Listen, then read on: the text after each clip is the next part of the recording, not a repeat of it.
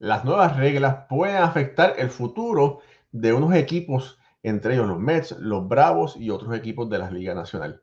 Sobre esto y mucho más, hoy en Béisbol Ahora.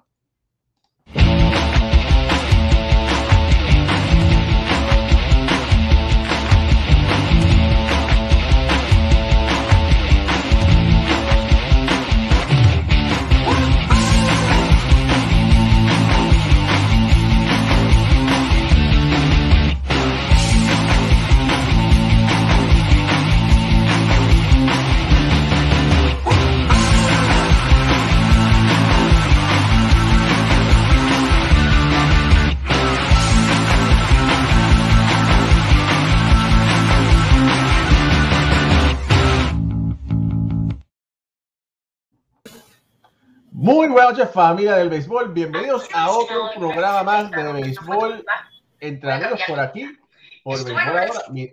Mi, nombre es Raúl y Ramos. Me acompaña directamente desde Puerto Rico, que Puerto Rico comienza a estar en reconstrucción. Alfredo Ortiz y Ricardo Guimón desde la Venecia de América Latina, Venezuela. Eh, muchachos, hoy eh, tenemos un tema muy interesante donde vamos a estar hablando sobre las reglas, eh, las nuevas reglas que muchos fanáticos desconocen. Eh, Alfred, tienes como un feedback, te estoy escuchando. Eh, las reglas que, que, los fanáticos desconocen, vamos a estar hablando eh, un poco sobre, es, es la, el mes creo que es del de Alzheimer's. Eh, el, nuestro compañero, el doctor Iván Rodríguez, va a estar con nosotros hablando un poquito de eso, cómo eso ha afectado también, no solamente a todos nosotros, porque a veces tenemos algún familiar, pero algunas figuras del béisbol, como eso lo han afectado. Y también vamos a estar hablando sobre el señor Aaron George, eh, que por ahí nos dicen que tiene raíces dominicanas, otro que tiene raíces puertorriqueñas, otro que tiene raíces venezolanas. En definitiva, en definitiva no se sabe porque, bueno, muchas personas desconocen y algunas no saben que Aaron George fue adoptado. Pero, eh, con las buenas noches, eh, Alfredo Ortiz, ¿cómo está ese Puerto Rico? Buenas noches, mi hermano. Eh, saludo. Eh, nada, pues Puerto Rico está en, pie de guerra, ¿verdad? Estamos tratando, recuperándonos de, de, este huracán que nos atacó en el fin de semana. Y la isla está reponiéndose poco a poco. Estamos echando para adelante como sabemos que los puertorriqueños sabemos hacerlo. Así que mis oraciones siempre para mis compañeros aquí en Puerto Rico. Y muchas gracias a todos los que han estado preguntando y preocupados por lo que está pasando en la isla. Pues, pues se lo agradezco de todo corazón y estamos, estamos en pie de lucha. Bueno, Alfredo, estábamos comentando de que hay unas nuevas reglas que muchas personas desconocen son muy interesantes porque pueden afectar el futuro cercano, vamos a decir, de los Mets y de los Bravos. ¿Por qué? Bueno, obviamente eh, sabemos que lo más importante es que se añaden dos equipos más para esta postemporada. Así que vendrían a ser dos equipos que van a estar entrando a, la postemporada. Lo, los cambios más importantes es que se elimina el juego número 163. Ese juego ya no, ya no existe en caso de que hubiese empate. Ya ese juego no se va a jugar y los empates se van a decidir solamente matemáticamente. Matemáticamente se van a decidir los empates. Aquí, por aquí tengo. Eh, antes que nada, pues se va a ir al récord. El mejor récord es el que va a tener la mejor posición en, los puestos de la postemporada si terminarán con igual récord, los equipos van a ir a su enfrentamiento cara a cara para ver cómo salieron. Si no vamos, si todavía siguen empate, se va a ir a los récords eh, intradivisional de cada uno de esos equipos. Si todavía siguieran empate, se va al récord interdivisional. Y si todavía, ¿verdad? Si siguen empate los equipos, tendríamos que ir a cómo los equipos salieron en, su, en los juegos intraliga en la segunda mitad de la temporada. Y aquí no es mirando el juego de estrellas, sino exactamente luego del juego número 81, empezando en el 82, los récords de esos equipos en su liga, el mejor de esos récords terminaría con mejor récord. Todavía le di a Raúl que todavía tienen una, un sexto número para decidir y es que si todavía está en empate, luego de todo eso que le hemos explicado, se va a ir al último juego, al, perdón, al último juego de la primera parte de la temporada, el último juego intraliga de la primera parte de la temporada, viendo ganados y perdidos. Si no, si terminan igual, siguen moviéndose al penúltimo juego y así sucesivamente hasta que eh, se decida entre los equipos quién tiene mejor récord. Bueno, Alfred, para, para que la gente, eso es un poco complicado, ¿verdad? Eh, mira, los Yankees se fueron arriba ahora 3 a 0 eh, por, encima de, del equipo de los Medias Rojas de Boston en este momento. Stanton la sacó con un palito, eso que él está acostumbrado a hacer cuando estaba bien de salud. En este momento, ¿verdad? La carrera que está más cerrada es la de la división este de la Liga Nacional eh, los Yankees tienen una ventaja de seis juegos por encima de sus más cercanos rivales. Eh, y, todas, las, todas las demás carreras han sido bastante holgadas.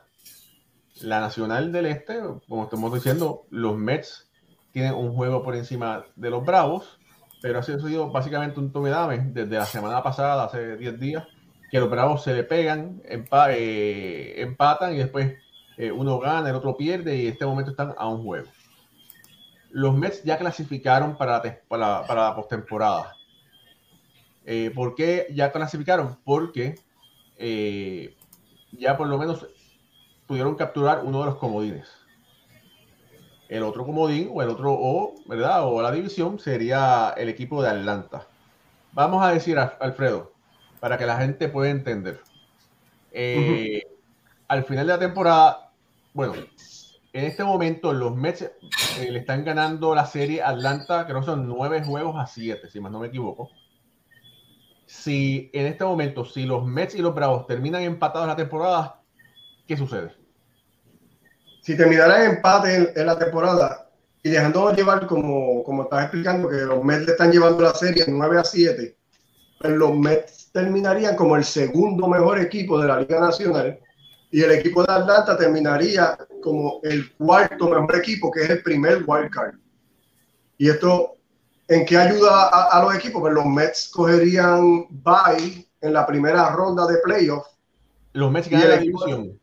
Los Mets ganan la división, y automáticamente, sí, al tener el, mejor, el segundo mejor récord entre ganadores de división, pues los Mets cogerían el, el segundo bye de la Liga Nacional y el equipo de Atlanta tendría que comenzar una serie de tres juegos contra el equipo de San Diego en estos momentos, si fuera que se acabara en el día de hoy, que, San Diego tiene el segundo mejor wildcard en la nacional, tendrían que ellos dos entonces enfrentarse a una, una serie de tres juegos en el parque de Atlanta para el primero que ganara dos. Ok, vamos a decir hipotéticamente que, que los Mets y los Bravos quedan empatados y ambos quedan eh, eh ganaron la misma cantidad de partidos contra ellos, ¿verdad? Terminaron empate. ¿Qué sucede? Entonces, ¿qué, ¿a dónde es que se decidiría esto? Pues ya, aquí entonces vamos a ir a los juegos intradivisionales. ¿Cuál de los mejores? la misma división, ¿verdad? En la división este de la Nacional. En la este de la Nacional. Tendría que ir a ver quién tiene mejor récord en esa en, esos juegos intradivisionales. Vamos a decir que están Si terminaran empate, pues vamos a lo que estamos lo que estamos diciendo ahorita. Entonces vamos a ir quién tiene mejor récord en su liga, quitando los juegos cuando van a visitar a la Liga Americana. ¿Quién terminó de ellos dos con mejor récord en la Liga Nacional contra los equipos de la Nacional? Y ahí iríamos a ver quién tiene mejor récord. Mira, eh, tengo que decir que está interesante, ¿verdad? Estos ajustes que han hecho. Eh, una cosa que voy a extrañar es que es, va a ser, sería ese juego número 163 de temporada regular porque anteriormente estaba un juego eh, de desempate entre los comodines, pero era un juego de postemporada, no era un, juego de temporada de, temporada regular. Ricardo ¿te gusta este cambio a la regla? Miren, la verdad es que sí. Eh, me parece que Eliminar el juego 163 es algo valioso porque lo que hiciste durante la temporada regular entonces ahora tiene mayor preponderancia.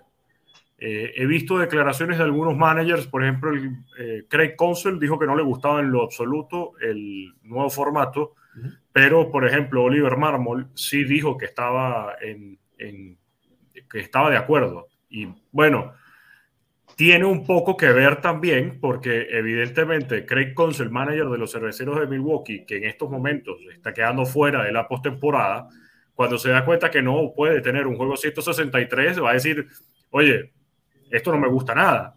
Y caso contrario, Oliver Marble, que es el que está primero en la división central. Pero a mí sí me gusta. Y porque esto va a hacer que, o en mi opinión, creo que va a hacer que los equipos le presten un poco más de atención a los juegos de temporada regular, porque no es lo mismo entonces tener que ver cómo quedó tu récord de división, cómo te fue con tu récord eh, entre liga y cómo te fue con tu récord en los interliga para clasificar a la postemporada o para definir un empate. Creo que igual los juegos o las circunstancias en las que lleguemos a, estas, a, estas, a estos momentos de un empate van a ser muy pocas eh, no, no fueron muchos los juegos 163 que vimos. Entonces, no creo que vaya, haya un impacto inmediato en la norma, pero que va a ayudar a la clasificación a los playoffs. Sí. Que va a hacer que los equipos presten más atención a los juegos de temporada regular. También creo que es un, un cambio positivo. Fíjate, y esto lo que hace es que cuando tienes un juego de temporada regular, contra tu rival divisional, de verdad que va a hacer lo posible para arrancarle la cabeza. Si es contra alguien fuera de división, pues dice, bueno, mañana es una temporada larga, eh, todos no se pueden ganar, eh, vamos a entregar los fusiles, vamos a perder esta batalla para tratar de ganar la guerra. Pero si estás contra alguien de la división, tienes que estar hasta el final con el cuchillo en la boca. Sí, y, y ojo, me gustaría ver en el futuro que no hayan más jugadores de posición lanzando. Porque esa es una de las formas en la que los managers te están diciendo, entregamos el juego. Ya el resultado no me importa, me concentro en el mañana. Y resulta que es que no, porque no necesariamente esa derrota eh, no cuenta. Más bien sí va a contar en caso de que llegues a un empate para definir la clasificación. Sí, eh, realmente todos los juegos toman suma importancia. Este, yo, también, a mí también me gusta mucho este formato nuevo. Lo que sigue, pues nada, el, juego 163, que es lo, lo, único que veo, ¿verdad? Que, que un poco que vamos a extrañar, es que ese juego tenía un ambiente de, de, séptimo juego, de juego decisivo, vida o muerte, dejamos todo el terreno en un solo día y eso pues ya no lo vamos a tener. Y es, es lo único quizás, porque para mí era bien emocionante llegar a ese lunes o martes luego de la temporada para ver esos juegos decisivos que realmente, como ustedes dicen, no fueron muchos, fueron solamente 10 desde que se tuvo este formato, pero sí eran bien, bien interesantes y, emocionantes. Y eso pues lo vamos a extrañar. En, en, lo demás pues realmente me gusta más el formato de, de decidirlo matemáticamente y luego que entremos en la postemporada, pues, en vez de tener un juego entre dos wildcards para decidir, pues solamente pues, tengamos una serie de 3-2, eso me gusta mucho más. Mira, eh, a, los, a, los Mets le quedan tres, eh, tres, juegos contra los Bravos de Atlanta.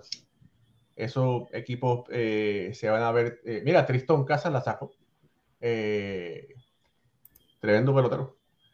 Ojo, a mí lo, lo único que no me gusta, Alfredo, es que se expanda la postemporada. Eso es a mí, honestamente, lo único que no me gusta. Sí, eh, es casi para, para Halloween. O sea, perfectamente hubieran, lo hubieran podido dejar con los equipos como estaban, donde clasificaban en vez de los tres que están clasificando de manera adicional, sino que, mira, clasifican los dos mejores del comodín y que esos dos mejores del comodín se maten a una serie de tres el que gane dos. Si quieres agregar eso, bien, pero que clasifique uno más, no le veo sentido. y que quieran incluso en el futuro expandirlo aún más todavía. Bueno, lo que sucede son dos cosas, ¿verdad? El, el dinero del posición es mucho dinero eh, y entonces traes, eh, tienes otros equipos, otras ciudades todavía emocionadas eh, con la posibilidad, ¿verdad?, de clasificar. Y eso, bueno, aviva más el juego, ¿verdad? En, en, en otras ciudades que no fuesen consideradas. Ejemplo, ejemplo. Vamos a decir el equipo de Baltimore. El equipo de Baltimore es otra cosa aparte. Tienen 77 victorias y 71 derrotas. Están teniendo, una temporada de ensueño.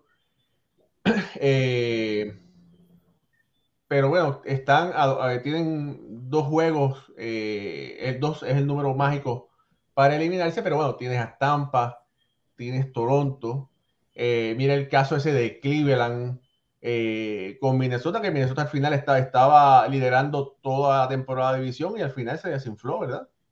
y entonces tienes un equipo... eliminado, sí. Y tienes, al final tienes un equipo de Chicago que está haciendo lo imposible para poder robarse un puesto de esos de, de wildcard, que posiblemente al final no lo van a lograr, pero lo hace muy interesante. Perdón, sí. Eh, Chicago solamente puede clasificar ganando la Cleveland. Sí, pero la división. Pero es que no, no tiene, o sea, el argumento de llevar la postemporada a más ciudades en los Estados Unidos no tiene ningún argumento para eh, o sea, yo puedo entender que haya más dinero en la postemporada por, la, por el dinero que hay de los derechos de transmisión y de televisión. Pero si tú de verdad eh, vas a hacer eso por un poquitico más de dinero, vas a hacer que el equipo gane menos juegos para clasificar a la postemporada, invierta menos para ganar un poquitico más. No sé, yo prefiero más bien que los equipos se maten por clasificar a la postemporada, que inviertan lo que tienen que invertir para poder ganar y que luego, bueno, clasificaron los mejores, pero si no, no tiene mucho sentido. Mira, por ahí hay un comentario que dice, bueno, si acorta un poco la temporada, 142 juegos, yo creo que nunca acortaría la temporada. No, por favor, no, tampoco. Eso no, ¿cómo sería un, sería un gran Sí, no, eso, si, sí, si, la cortan sí, conlleva mucho. a 154, pero a 142 sería mucho. Eh, y el béisbol es un número de, de estadísticas, de números, el único deporte de por sí que, que las eh, lleva desde corazón, ¿verdad? Eh, pero mira, lo que tienen que hacer es empezar más temprano. Tienen, yo soy hasta partidario de los dobles juegos los domingos. Pueden hacer dobles juegos, pues no, eh, esta temporada es, van a terminar tarde porque comenzó tarde la temporada, ¿verdad? veremos a ver cómo va el año que viene. Sí, a mí realmente me, a mí me gusta, a mí me gusta la postemporada, realmente eh, yo estoy esperando toda la temporada regular para que llegue este momento. Y, y, lo que esto va a evitar en un poco es tener equipos como el año pasado, que el equipo de Toronto se quedó fuera por un juego nada más. Y si hubiera estado este formato, hubiera entrado y hubiera sido bien emocionante ver a esos muchachos en postemporada. Y le da la oportunidad a un equipo como ahora mismo. Si vamos a cómo están los equipos colocados, si se acabara la temporada hoy, tú tienes un equipo de Seattle que no entra a la postemporada eh, hace casi ¿cuánto? 20 años que no, que no entra a postemporada este equipo de Seattle, ocupando el sexto puesto, que sería el tercer wildcard, bastante sólido en esa posición. O sea que Seattle está bien cerca de entrar a postemporada y esa ciudad ¿verdad? va a estar bien emocionada, obviamente, de ver su equipo ahí. Y me gusta eso, ver equipos nuevos entrando por temporada y teniendo esa oportunidad de poder avanzar y llegar hasta, hasta finales. Dígame, en estos momentos Seattle se enfrentaría al equipo de Cleveland eh, y el equipo de Tampa jugaría con el equipo de Toronto. Y aquí hay algo bien, bien interesante porque se da el caso de lo que estábamos hablando, porque al momento Seattle y Tampa Bay tenían el, mismo récord.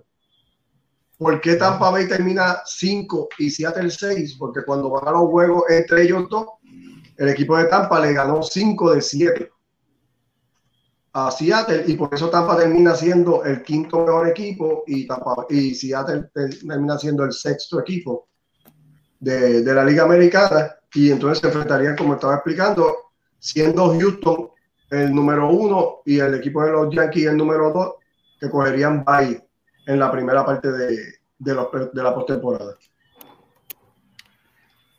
Ahí está. Eh, bueno, las series divisionales por el campeonato, ¿verdad? Empiezan el 11 de octubre, un poquito más tarde.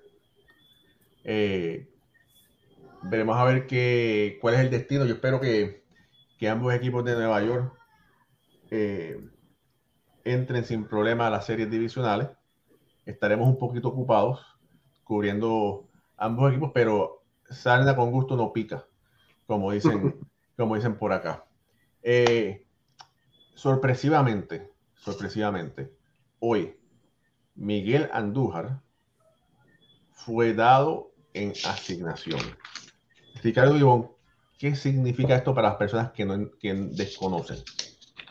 Sí, el dejar bajo asignación a un pelotero es una de las formas que existe para sacar a un pelotero del roster de 40. Eh, lo que hicieron los Yankees eh, es básicamente abrir un puesto dentro del roster de 40 para darle el espacio a un jugador que está eh, por ingresar de la lista de lesionados. Y creo que en el caso de Andújar, que ahora tiene que pasar por unos días en, en, lista de waivers y puede ser tomado por otro equipo o por tener los años de servicio puede optar por la agencia libre para buscar un contrato ya en otro equipo. Si no es que, ojo, la agencia libre puede ser seleccionado por un equipo. Y si no es seleccionado... Pero básicamente fue despedido, está liberado. No, porque no es lo mismo dar un release que enviarlo por, eh, por asignación. Cuando el jugador es pasado por este periodo de waivers, que son un par de días, eh, y el equipo de grandes ligas, eh, perdón, y el jugador no es tomado por otro equipo de grandes ligas, entonces el equipo que ya lo tenía antes, en este caso los Yankees, pueden agarrarlo de nuevo y firmarlo por un nuevo contrato. Son, estoy explicando escenarios de lo que pasa cuando es dejado en asignación un pelotero. Honestamente, creo que esto es algo que se veía venir desde hace mucho tiempo. Eh, los Yankees no cambiaron a Miguel Andújar antes de comenzar la temporada, tampoco lo hicieron durante la fecha límite de cambios el pasado 2 de agosto, pero hasta el propio pelotero estaba pidiendo irse de los Yankees, hasta el propio pelotero estaba pidiendo cambio. Y creo que los Yankees aprovecharon tener a un Miguel Andújar sano, y a un Miguel Andújar que puede batear y que puede fildear justo hasta el momento donde ya sus peloteros que están dentro de la lista de lesionados regresaron. Ya es cuestión de días para que regrese DJ LeMahieu. Ya vimos cómo fue activado Scott Efros, ya vimos cómo hoy fue activado eh, Zach Britton, Luis Severino lanzó el día de ayer es solamente cuestión de momentos también para que llegue Matt Carpenter en los próximos nueve o diez días que va a ser eh, evaluado por unos nuevos rayos X. Yo creo que ya ahora el futuro para Miguel Andújar es esperar a que en estos momentos eh, lo tome algún equipo de grandes ligas y que pueda jugar todos los días como merece un jugador de la talla de Miguel Andújar, que ha demostrado que puede batear y ha demostrado que puede filiar muy bien, además en la posición que le pongan. Mira, eh, el equipo de Boston se fue adelante por un honrón de Rhys Maguire, su segunda temporada. Boston está dominando increíblemente a los Yankees en este momento, cuatro carreras por tres. Eh, Alfredo, ¿te puedes reír? ¿Puedes poner una sonrisa ahí? Una leve sonrisa. Ahí está, ahí está la leve sonrisa de, de, Alfredo Ortiz. Eh, Mira, quería decir de Andújar, este, Raúl, que no, podemos olvidarlo. Miguel Andújar en el 2018 fue... Alfredo, te cortaste. Eh, no, bueno, eh, Miguel Andújar fue el runner para el, premio de novato del año de la Liga Americana cuando lo perdió con Otani. Eh, con, con Shohei Otani. y después de esa temporada, lamentablemente, atravesó 50 mil lesiones y bueno, eh, ha habido unos movimientos que no, yo no los he entendido plenamente, eh, subiéndolo, bajándolo, subiéndolo, bajándolo, así es como un sub y baja. Y finalmente yo espero que Miguel Andújar pueda conseguir trabajo en otra organización. Se lo merece, de verdad que sí. Mira, por aquí rápidamente saludo a Wildaris Maldonado, a Jaime Díaz Pérez, saludos Jorge Alex Caraballo, Ed está conectado, Luis Alberto López López también está conectado, eh, Reinaldo Zurita también está conectado, Alejandro El Indio Mercado está conectado también, eh, Héctor Iván Pérez está también conectado, Ulises Mesa está conectado, Gilenit Virela está conectada, Wilmer Carusi conectado, René Todo Acevedo también está conectado, Eduardo Chávez dice presente, Joel Villegas está aquí también, Luis Alberto López López, y bueno, de verdad que sí, desde mi dogado también está conectado. Eh, ahora sí. Eh, gracias a todos por estar con nosotros. Por favor, denle like a esta transmisión, denle share, compártela. Si usted no se ha suscrito a nuestro canal de YouTube, suscríbase eh, y síganos también por nuestro canal, por nuestra página de Facebook. Estamos en Instagram y estamos también en Twitter.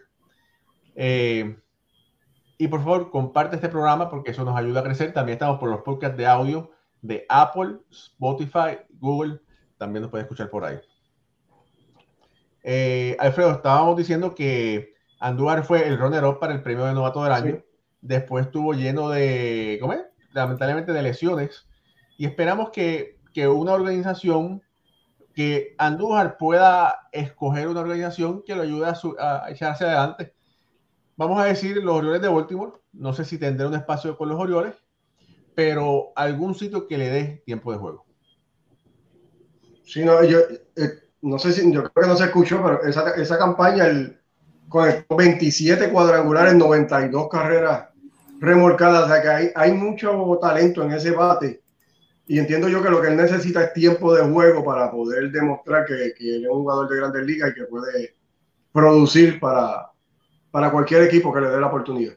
Espérate, espérate, espérate, espérate. Por favor, saquen las trompetas, saquen las maracas, porque hoy la señora María López, la señora madre de Alfredo y don Alfredo están de aniversario. Hoy cumplen 48 años de aniversario. De verdad que muchas felicidades, muchas, muchas felicidades. Que papá Dios los siga bendiciendo y que, bueno, que sigan por ahí sacando chispas como dicen por ahí. Felicidades, hermano, bendición. Ahora sí. Eh, mira, y sí, alguna gente puede pensar que a Miguel Andújar le robaron el novato del año, pero bueno, volvemos a lo mismo. Choguei Otani lo que hizo, no se veía. Y bueno, para mí, en ese momento, Andújar era, fue, fue mi candidato, pero bueno, eso es agua, agua pasada, no, no, no mueve molinos y eso ya es el pasado. Sí, y creo que, Raúl, mm, decir que le robaron el premio no está bien bajo ningún concepto, en ningún premio, en ningún deporte. Porque el jugador no es el que escoge el premio, por así decirlo. Y él no es el que va a decir yo voto y dámelo a mí. Más bien son la sociedad de los escritores de béisbol de América los que votan y se lo gana el jugador, sea quien sea, por mérito, por número. Que hayan criterios de opinión distintos, eso es otra cosa. Que opines diferente, eso es otra cosa. Pero, pero sí, decir que le roban un premio a alguien, eso no me parece que esté bien. Mira, tuve el placer, de, haciendo una pausa, ¿verdad? Tuve el placer de, entrevistar a Eduardo Escobar y quiero compartir este clip con ustedes. Eh, es cortito, un poco jocoso, pero bueno, voy a compartirlo con ustedes en este momento. Estoy aquí con Eduardo Escobar y Eduardo, eh, hay una anécdota muy interesante que cuando tú comenzaste siempre se ha dicho que tú eras un joseador, pero cuando te vieron por primera vez me dicen que te confundieron, que pensabas que eras un jockey. Así mismo es, cuando yo llegué en el 2007, 2008, cuando estos americanos me dieron a mi vida, ¿dónde sacaron este jockey? Lo que no sabían que el jockey traía poder. no, no, sí, es verdad. Mira, una de las dos personas que me han ayudado mucho en mi carrera, de que comencé eh, aquí, fue Joy Cora, Osvaldo Guillén. Osvaldo Guillén fue una de las personas que, habló para que a mí no me mandara, no, o sea, que me dejaran instruccionar, que trabajara aquí todas esas cuestiones. Sabía toda mi historia y por eso que le tengo mucho respeto.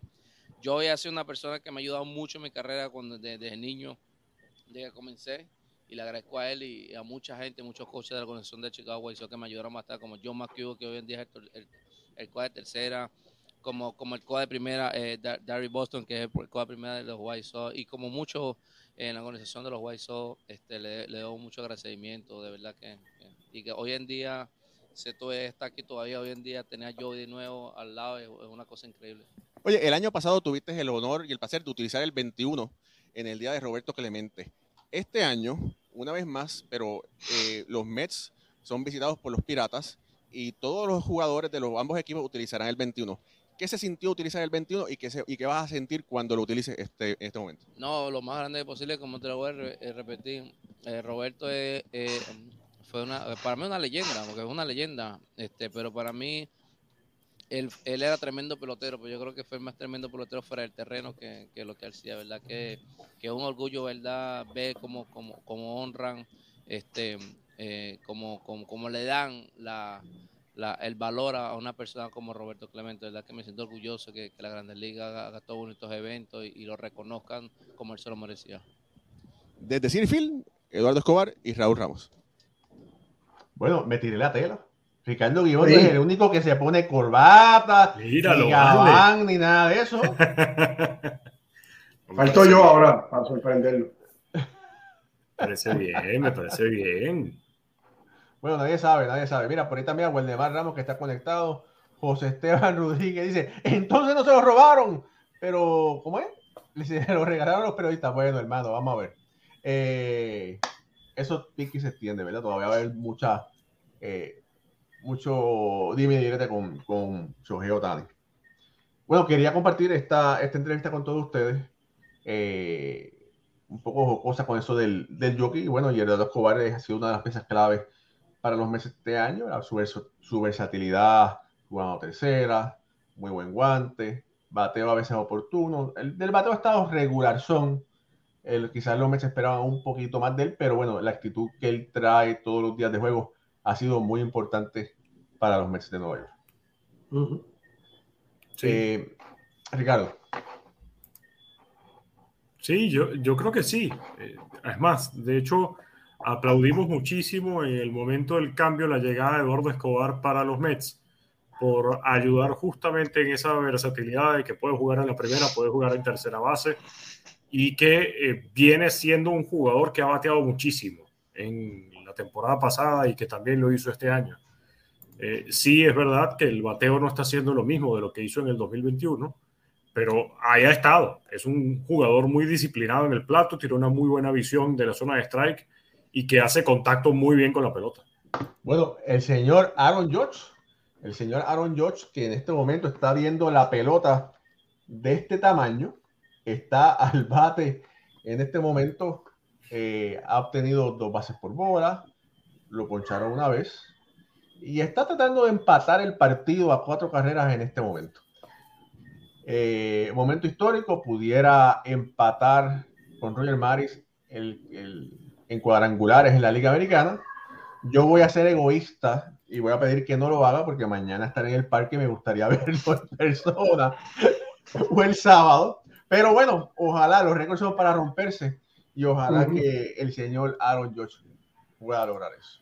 Yo, yo aspiro y espero, eh, Raúl, que así como el lunes eh, te dije que yo esperaba que fuera el día siguiente y así pudo ser que conectó el cuadrangular 60 porque vamos a transmitir ese juego. Espero que no lo haga esta noche, sino que lo pueda hacer mañana para que tú puedas disfrutar de eso en vivo y en directo. Gracias, gracias, Ricardo. Eh, yo, yo de mi parte espero que lo haga el lunes para que no se lo haga Boston, ¿verdad? El fin de semana. Roger Mari se lo hizo a Boston, Aaron George que se lo haga a Boston y también en casa. Eh, bueno, Aaron falló una recta alta. Eh, ese fue un lanzamiento alto afuera. Eh, 2 y 1, el conteo. Mira, Ronnie, quería, tengo unos datos interesantes ahí de Aaron George, de, la gran temporada que está teniendo y muy especial esta temporada, obviamente, con todo lo que está haciendo ofensivamente. Tíralo, tíralo. Y sí, quería hablar un poquito. Mira, al momento, George tiene 60 cuadrangulares. El más cercano en las grandes ligas lo es Kyle Schwarber con 40. Sería la primera vez con el Logger como es, ¿verdad? terminaría primero en la liga en cuadrangulares con 20 o más desde que Babe Ruth lo hizo en 1928. Y el próximo en la lista fue Jimmy Fox en el 33, que fue 14 cuadrangulares por encima del próximo. Es bien especial esto. Josh lleva 30 cuadrangulares en casa y 30 cuadrangulares en la carretera. Así que eso de que el Yankee Stadium es chiquito y que le ha beneficiado a él más, pues no. Eh, su OPS en la carretera es mayor que en casa. En la carretera es 1148 y en la casa 1097. Además de esto, quería decir que parte de lo que hemos dicho aquí en este programa, los lanzadores en esta época obviamente tiran mucho más, más rápido su recta que, que en años cuando se conectaron los, los otros récords. Y tengo aquí un ejemplo. Para el 2022, el promedio de la recta es 93.6. En el 2002, que fue cuando se empezó a hacer récord de esto, el promedio de la recta era 89 millas por hora. Son casi 5 millas por hora más ahora que antes. Eh, Josh este año ha enfrentado a 244 lanzadores diferentes. Y tengo aquí algunos ejemplos. Sammy Sosa en su temporada del 99 eh, enfrentó a 215. Barry Bonds y Mark Maguire en el 98 enfrentaron 201. Y si vamos más lejos, Roger Maris en el 61 enfrentó a 101 lanzadores diferentes. Y más atrás, Beirut en el 27 enfrentó solo a 64 diferentes lanzadores. Así que de 64 de Beirut en sus 60 cuadrangulares a 244 de George con sus 60, pues podemos ver gran diferencia de, lo, y lo especial que, que, es lo que está haciendo Aaron George en estos momentos. Bueno, mira, eh, en esta temporada Aaron George tiene 17 bases por bolas intencionales. Eh, Roger Maris en el 1961 recibió cero. Eh, ahora, fíjate, en el 2012, Miguel Cabrera, como dice el papá de los helados, ganó la triple corona. Algo que no pasaba desde el 1967.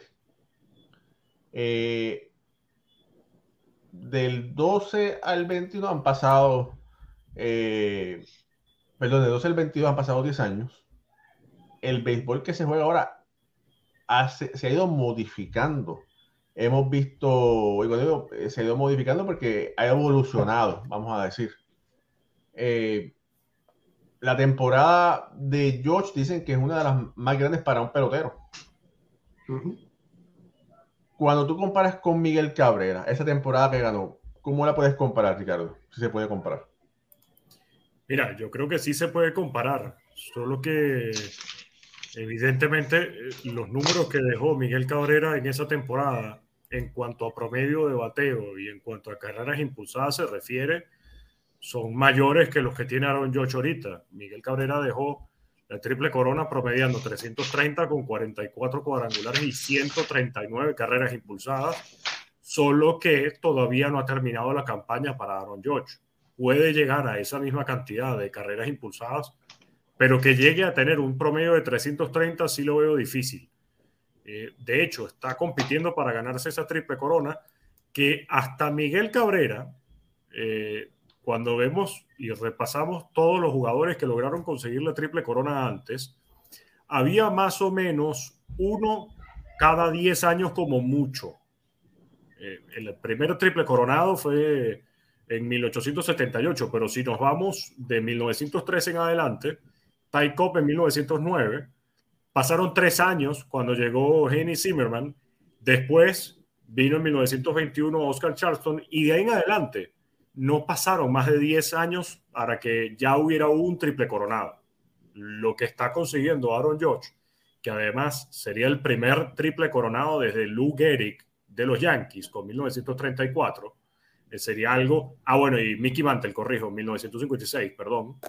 Eh, estaríamos viendo historia de la pura para, para un jugador de este calibre, donde se está cargando el equipo completo donde gracias a él están clasificando a la postemporada y que al mismo tiempo lo está haciendo en un año de agencia libre, que yo creo que eso es lo que más resalta dentro de toda esta situación, que es un jugador que viene de rechazar un super contrato y que con la presión de que tiene que dar buenos números para poder cobrar más adelante, está teniendo este temporadón histórico que sí, es una de las mejores temporadas ofensivas para cualquier pelotero en la historia del béisbol de las grandes ligas. A mí me parece que ya la temporada de George ha sido tan grande que ya sí, es posible que Otani reciba votos para el MVP, pero me parece que la gran mayoría de los votos, y hay periodistas activamente haciendo campaña diciendo que George es el MVP. No, para mí no hay duda de que George es el MVP. O sea, si el año pasado Otani fue unánime, este año Aaron George debería ser unánime. No tiene que ganar la triple corona. Sin ganar la triple corona debe ser el MVP. No, es que además obligarlo a ganar la triple corona para que sea el MVP sería una falta de respeto a Aaron George y al béisbol en general, porque la temporada que está teniendo es una temporada histórica desde todos puntos de vista. Mira, eh, tiene en lo que va de temporada un 9.9 de WAR, que eso es, una, es un abuso. un abuso. Anteriormente, jugadores que han tenido un WAR de 10 en una temporada son eh, Barry Bonds y, y el rifle de los Dodgers. Eh, Mookie. Mookie Betts. Sí, es que no, hay forma. No hay forma de decir que Aaron George no es el MVP este año. No hay forma. Saludos a Jay Negrón que dice que está desde la playa de Ponce sin luz, muchos árboles sin que cortar. Eh, bueno, Jay, gracias por estar aquí con nosotros. Espero que tú y tu familia se encuentren bien. Adelante. Sí. Mira, eh, realmente la eh, temporada que está teniendo es excepcional en todos los sentidos. Perdón. No, no, ¿Te escucha? adelante. Sí, te escucho, te escuchamos, sí. Ok. Sí, en, todos los sentidos. Yo estaba viendo estadísticas, por ejemplo, eh, lleva 20 cuadrangulares hasta, hasta el momento que estaba leyendo el artículo en lanzamientos rompientes, cuando lo más que él había dado en toda su carrera en una temporada eran 8 con este tipo de lanzamientos. Eh, está 125 carreras anotadas, 128 carreras remolcadas, tiene 169 imparables, tiene un eslogan de 705. Eh, no hay manera, el OPS Plus está en 215. no hay manera que nosotros miremos estos números que está poniendo George y veamos algo que le falta. Realmente está teniendo una temporada increíble 94 bases por bola ha recibido, que gran parte de por qué está baseando sobre 300 es esa paciencia en el plato. Y a, diferencia de otros sloggers que son honroneros, ¿verdad? Josh no necesita hacer swing grande para poder conectar cuadrangulares porque es un hombre de tanta fuerza que pueda cortar su swing hacer, buscar contacto y todavía llevar la bola por encima de la vela. Y esto es lo que lo, lo ha ayudado este año a diferencia de otros años porque sabemos que de por vida es un bateador por debajo de 300. O sea que es una temporada excepcional para él en todos los sentidos. Y es grandemente el empeño que ha puesto en el plato y los turnos que da, que no está regalando ningún turno.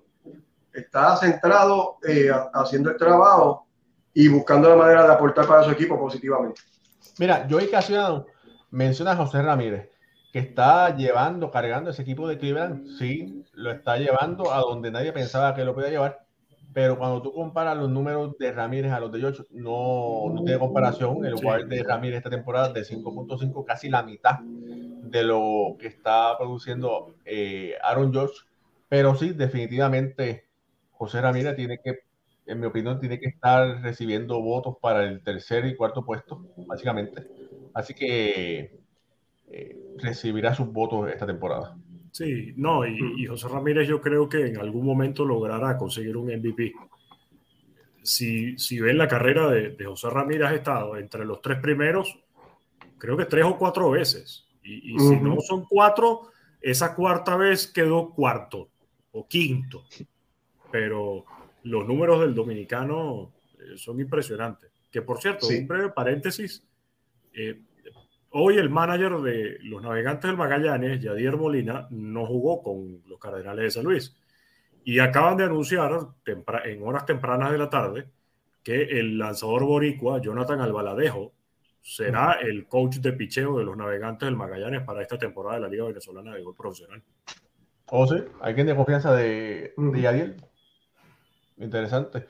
Y que no sé si es verdad, pero yo había escuchado que el hermano eh, va a estar también, creo que acompañándolo allá en, Venezuela, no sé si en el, en el, coaching staff. Sí, sí, sí, sí. no me extrañaría en lo absoluto. Así que, bueno, vamos a ver. Eh, no, mira, Jay León dice, no, que también la prensa de New York lo apoya para el MVP. Claro, que si, si, es el, si es el hombre de la casa. Pero que la prensa de, de Nueva York lo apoye no significa nada porque el resto de la prensa piensa diferente, ¿verdad? Tiene, tiene sus propios pensamientos. Eh, vamos a ver qué se nos queda. Eh, el, nuestro querido amigo y colega, Iván Rodríguez, no el Hall of Famer, aún mejor, el doctor de béisbol ahora. Vamos a traerlo aquí. Iván, saludos, hermano, ¿cómo andas? Todo bien, ¿y ustedes cómo están? ¿Todo bien? Saludos a Ricardo, Alfredo y Raúl. Perfecto, perfecto. Eh, oye, espérate, Iván, enseguida un momentito. ¿Tú voy a estar uniformado? Anda, para el cara. Ah, no, no, no, pero eso es trampa. Si nosotros no tenemos la camisa, no podemos. No, no, no. Bueno, eh, nuestro querido amigo hermano Iván Rodríguez eh, trajo un tema muy interesante por los próximos 5 o 7 minutos eh, sobre el Alzheimer y cómo ha afectado eso a diferentes peloteros, no solamente a nuestra familia, ¿verdad? que en algunos casos ha sido así. Pero Iván, voy a traer por aquí la diapositiva. Eh, puedes empezar a hablar del preámbulo. Pues mira, de verdad, Raúl, súper gracias por la oportunidad. El 21 de septiembre es el Día Mundial del Alzheimer. Y el Alzheimer es una condición que muchos de nosotros la hemos escuchado y pensamos que es la única demencia que hay, pero no. El 21 de septiembre se declara como el Día Mundial del Alzheimer desde el 1994 y el eslogan de este año es conocer la demencia, conocer el Alzheimer. ¿Por qué? Porque tenemos que empezar a definir las palabras. Uno es que la demencia es una cosa, imagínate un cajón y el Alzheimer es como un folder y dentro de ese cajón el Alzheimer es la demencia más reconocida, pero existen muchísimas más. Por eso es que este año el eslogan es lo de reconocer y dar a conocer la demencia para poder quitar el estigma, porque muchos de nosotros pensamos en demencia, pensamos en, en Alzheimer y pensamos en viejitos y no pensamos en gente joven y lo que pensamos son viejitos que tienen esa condición.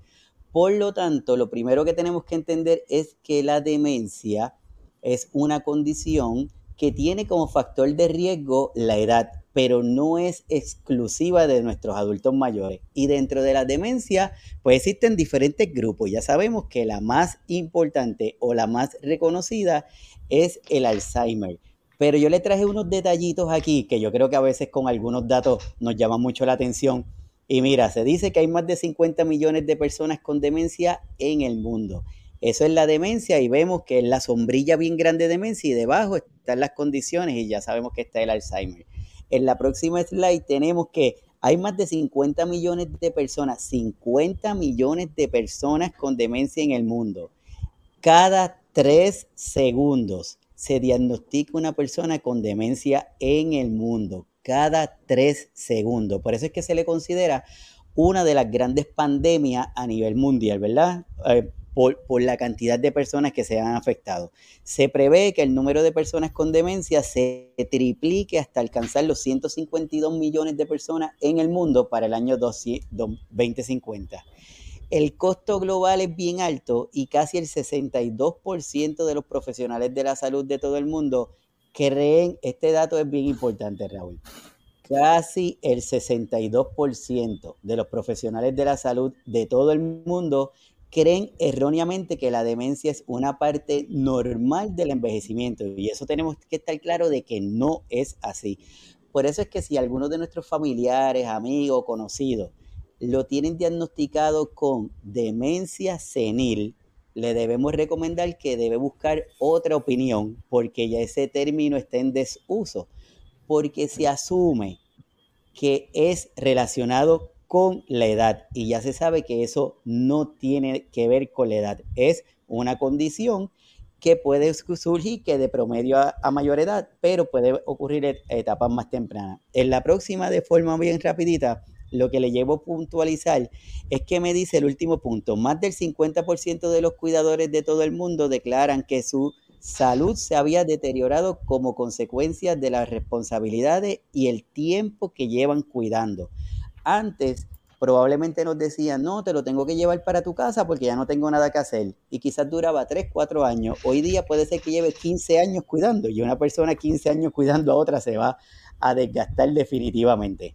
Pero como lo que queremos enfatizar en lo del diagnóstico precoz de la demencia, en ese próximo slide, lo que le quiero enseñar no es para alarmarnos, no es para pensar que si se me olvida dónde pongo las llaves, dónde pongo los espejuelos, es que tengo demencia. No, lo que queremos enfatizar es que si usted es un joven, joven, 40, 45, 50 años, y empieza a tener algunos datos de olvido que son continuos, que usted empieza a perder la capacidad de hacer las cosas que usted hacía, y que no logra recuperar esa memoria, que pone objetos en sitios donde no lo van, no, donde no van, entre otras cosas, no se quede callado, háblelo, comuníquelo, expréselo a su familiar, a su doctor, a quien usted tenga confianza, porque mientras más rápido logremos identificar que usted tiene esta condición, más rápido lo podemos ayudar. Si lo deja para tarde, no podemos ayudarlo. Y como estamos hablando del deporte que nos gusta, en el béisbol, pues tenemos grandes peloteros que han sufrido de esta condición. Por ejemplo, en el Salón de la Fama, el Tom Seaver padecía de, demencia. Tenemos también a alguien muy conocido de los Boston Red Sox, Bill Buckner, que también tuvo una batalla con la demencia y también la falló o la perdió. Y quiero enfatizar este próximo dato en donde hay un proyecto que se llama Base Arms que es en donde se utiliza una terapia de reminiscencia para estimular la memoria de algunas personas. Esto surgió, Raúl, en, que estaban en un lugar en alguna vez, ahí esta persona está sentada que llegó a este sitio, no hablaba, tenía una condición de Alzheimer, y de momento alguien habló de béisbol y él hizo una historia, como en la próxima slide te lo estoy enseñando. Hizo una historia y relató un acontecimiento que ocurrió en, X años, donde un pelotero se puso bien furioso por una jugada que le cantaron y lo expulsaron. Cuando fueron a buscar la historia era real. Y de ahí es que surge esta terapia en Texas, donde a personas con condiciones de demencia se los llevan a los parques con su familia y han demostrado que su actividad cerebral se despertó.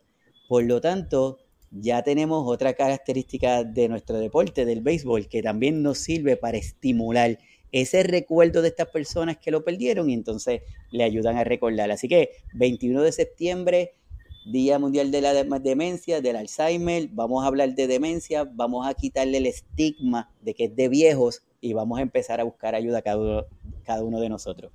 Oye, oiga, doctor, eh, a Ricardo ya se le empezaron a olvidar las cosas, le tengo una pregunta para usted. Sí, de hecho, ¿qué es una terapia de reminiscencia? Eso, es que esas pacientes lo llevan a un lugar, por ejemplo, lo llevan a su casa cuando vivían X años y cuando llega al sitio, los recuerdos le despiertan. Le enseñan una foto de la familia, de su papá y empieza a contar la historia. Lo llevan, en este caso lo llevan al parque y empiezan a narrar cosas que le ocurrieron porque se familiariza, porque en el Alzheimer y en las demencias no recuerdo las cosas actuales, pero si tú me preguntas cuándo yo nací, te lo voy a decir. Y si me preguntan dónde yo vivía, te la voy a decir, porque lo antiguo lo quedo, lo nuevo es lo que no puedo pegar. Qué bien, de verdad, doctor, eh, una excelente explicación. Gracias por traernos ese tema tan eh, interesante y para ayudarnos a aclarar eh, los misconceptions de lo que se pensaba, ¿verdad? Que era la demencia senil con el Alzheimer. Mira, por aquí Joey Casiano dice, el doctor Rodríguez sabe de béisbol Raúl y debería de tenerlo en el show más a menudo, no solamente cuando se habla de lesiones. Muy bien, de acuerdo con Joey. Aquí el, el, doctor, el doctor Casiano. El, bueno, Alfredo, ese, también será el doctor Casiano que le está, nos está haciendo una, una, una camita. No, mentira. eh, el doctor Iván Rodríguez es un profesional y siempre tiene, como tú sabes, las puertas abiertas para, ¿cómo es? para estar en este show, pero tengo que decir que yo me siento culeco, me siento homenajeado de decir, no, por ahora tiene su doctor eh, en medicina para explicar todas las, todas las cosas. De verdad que no todos los shows tienen por ahí un, médico. No. gracias, gracias, gracias. Tenemos un farmacéutico si hay que recetar, si hay que buscar medicina. Eso es así. no, siempre a la orden, Raúl, y de verdad súper agradecido que el espacio para estar contigo y para hablar de estos detallitos que yo creo que es importante dejar de normalizar condiciones y para dejar de normalizar tenemos que empezar a hablarlas y tenemos que quitarle el estigma y tenemos que hablar de, estas cosas. Así que de verdad súper agradecido. Oiga, Iván, eh, mira. Ah, no, adelante, Alfredo. Una, una, pregunta que podría surgir y algo bien importante, ¿verdad? Que, que lo aclare. Sería, eh, en el caso, ¿verdad? Y relacionado con el béisbol, si un, un pelotero recibe un impacto de, un lanzamiento fuerte en la, en la cabeza y ponle una o dos ocasiones que le pase esa situación y luego más, más adelante en su, en su vida eh, es diagnosticado ¿verdad? Con, con demencia de Alzheimer principalmente, ¿qué relación podría conseguir eh, ese doctor de, la situación que estamos explicando como pelotero a luego su condición de salud bien diagnosticada? Sí, esa es súper pregunta. Primero, dentro de la sombrilla de demencia está el Alzheimer, pero hay diferentes otras. Y una de, y una de esas otras es por isquemia, por isquemias microvasculares. Los traumas eso es lo que pasa, igualito que le pasa a los futbolistas, que el microtrauma, el cantazo que se están dando, causa que esas partes del cerebro dejen de recibir sangre y ahí se empiezan a morir. Y bien interesante tu pregunta, porque más que el diagnóstico de un Alzheimer, puede ser de una demencia microvascular, pero hay una cosa que es la que queremos hablar, que es el mild cognitive, cognitive impairment, que es ese deterioro eh, cognitivo que es leve, pero lo dejamos de pasar por desapercibido. Y se ha descubierto que después de unos 10, 12 años es que empiezan a tener algunos datos de demencia y eso es la demencia precoz. Por eso es que debemos apostar a la honestidad de cada uno de nosotros. Si usted se siente mal, si está perdiendo las facultades de retener información, si usted es un contable y de momento se le olvida hacer sumas, que es algo significativo, pues es momento de buscar ayuda para ese diagnóstico precoz. Wow. Eh, bueno, doctor, de verdad que gracias. Usted me, me dijo un pajarito que usted está trabajando un tema de las tomillón eh, para traerlo. Eh, vamos a ver si para el mes de noviembre, más o menos, se puede traer ese tema, que todavía, ¿verdad? Lo está estudiando, lo está investigando por qué hay tanto tomillón aquí en Estados Unidos en comparación con Japón, vamos a decir. Sí, seguro, seguro. Eso fue, eso es una asignación que tenemos pendiente, pero la estamos trabajando, así que en noviembre la desarrollamos. Perfecto, de verdad que sí. Eh, muchas gracias, eh, doctor Iván Rodríguez, que eh, tiene su podcast Signos Vitales. se los recomiendo, se los recomendamos, así que busque Signos Vitales y ahí el doctor Iván Rodríguez con temas de salud. Gracias, gracias, gracias se nos, se nos, queda, se nos queda algo que tengamos que discutir en familia. Eh, creo que no. Muy bien. Sigue ganando Boston 4 a 3. Nada, para decir algo. Pero eso no es importante. Ah, ok, está bien. Sí. Es, es, importante que sigan ganando porque más bien faltan tres juegos más en la serie y creo que Boston está por debajo de 500. No, Boston está, está relax, está como yo, mira, relax. Hasta el año que viene. ¿Estás pasando hambre? Porque los niños no, pueden ir. Ah. Tranquilo, tranquilo, Ah, bueno, está bien, está bien. Eso, está bien. Eso, eso, eso es nada, eso es nada. Eh, bueno, familia, hoy, hoy es jueves, ¿verdad? No quiero decir como, como Jorge, que el, que el próximo, nos vemos el próximo jueves, ¿no? Este, eh, nos veremos, si Dios quiere, con el favor de Papá Dios, el próximo lunes con otro programa, ¿verdad? De, de por ahora. Eh, y Alex Caraballo tiene el Alzheimer encendido. Dice, gracias Aaron Boom. No, no es el Alzheimer, ¿verdad? Pero está, está gozando con Aaron. Ahora sí. Eh, Alfredo, despide el programa. Bueno, otro gran programa. Perdón. Eh, gracias a todos por conectarse, principalmente la gente que está desde Puerto Rico. Sabemos la situación que estamos y le agradecemos mucho. Eh, vamos a verlo el lunes que viene, si Dios lo permite. Esperamos tener ya el elenco completo y que nuestros compañeros puedan estar con nosotros. Ricardo Ivón, desde Venezuela, nuestro editor Raúl Ramos, el cuarto bate Hall of Famer Iván Rodríguez y este servidor Alfredo Ortiz le daba muchas gracias. Compartan el programa, por favor, y hasta el lunes que viene, si Dios lo permite. Gracias y buenas noches. Y suscríbase. Bye. Ahora sí. Se les quiere. Y que Aaron no bate hoy, que bate mañana.